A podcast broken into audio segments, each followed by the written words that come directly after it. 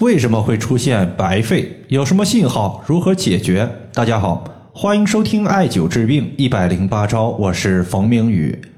有一位学员他说，我的母亲因为新冠阳性住院了，检查发现有较为明显的白肺问题，现在气喘胸闷比较厉害。请问对于白肺有没有预防和解决的方法？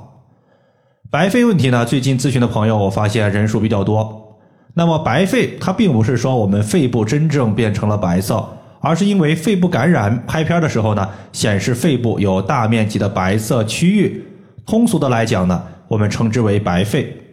之前呢也有很多病症会导致白肺问题，所以说白肺大家也不用太过于恐慌，它并不是新冠的一个特有的病症情况。比如说之前的一个流行性感冒，它就有可能会导致白肺的可能。对于白肺的预防和发现，在这里呢，我说两点。第一点就是新冠感染之后呢，多数人他都是有咳嗽以及咳痰的表现。咳，它对于我们人体来说是有一定的好处的，因为咳通过这个动作，我们能够把肺部一些不好的东西通过咳嗽排出体外。如果一些老年人他感染新冠之后，既没有发烧也不咳嗽，但是出现了严重的怕冷、嗜睡以及没有食欲问题。有条件的话，大家可以去检查一下血氧饱和度。如果血氧它低于百分之九十三以下，就可以考虑去医院做下检查了。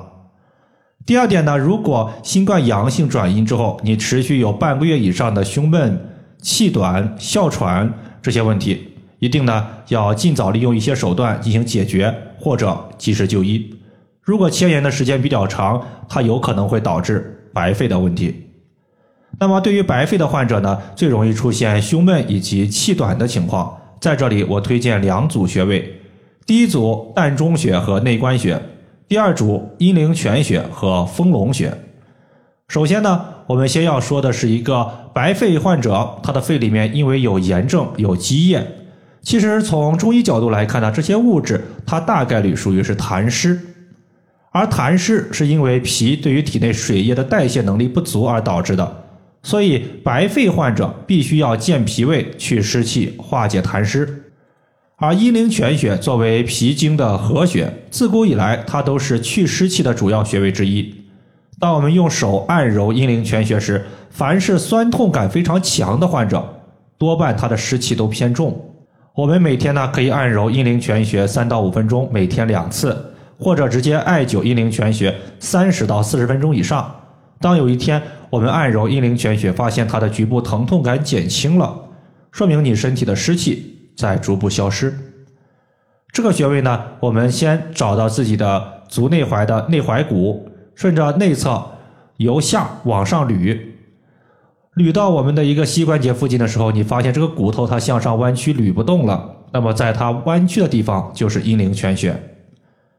第二个就是湿气在体内积聚久了，它会形成痰，痰它在肺部容易导致白肺。那么化痰，首推丰隆穴。丰隆穴它是胃经的络穴，属于胃，联络于脾，能够沟通脾胃两条经脉。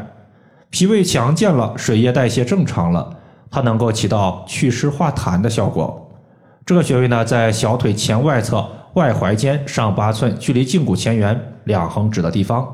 接下来呢，咱们说膻中穴，这个穴位是任脉上的穴位，对于胸闷、心悸、胸痛整体效果都不错。比如说，在上个星期半夜十一点多的时候呢，我的微信群里边有一个学员，他在谈我微信视频。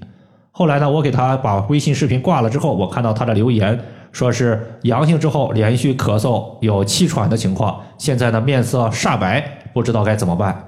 我给他的建议呢，就是弹拨极泉穴、按揉膻中穴、内关穴这几个穴位。大概呢，过了有五分钟，他的气息逐渐平稳，面色呢也就好转了。所以膻中穴它的宽胸理气效果是非常好的。凡是气不足、气不顺的问题，都可以艾灸膻中穴。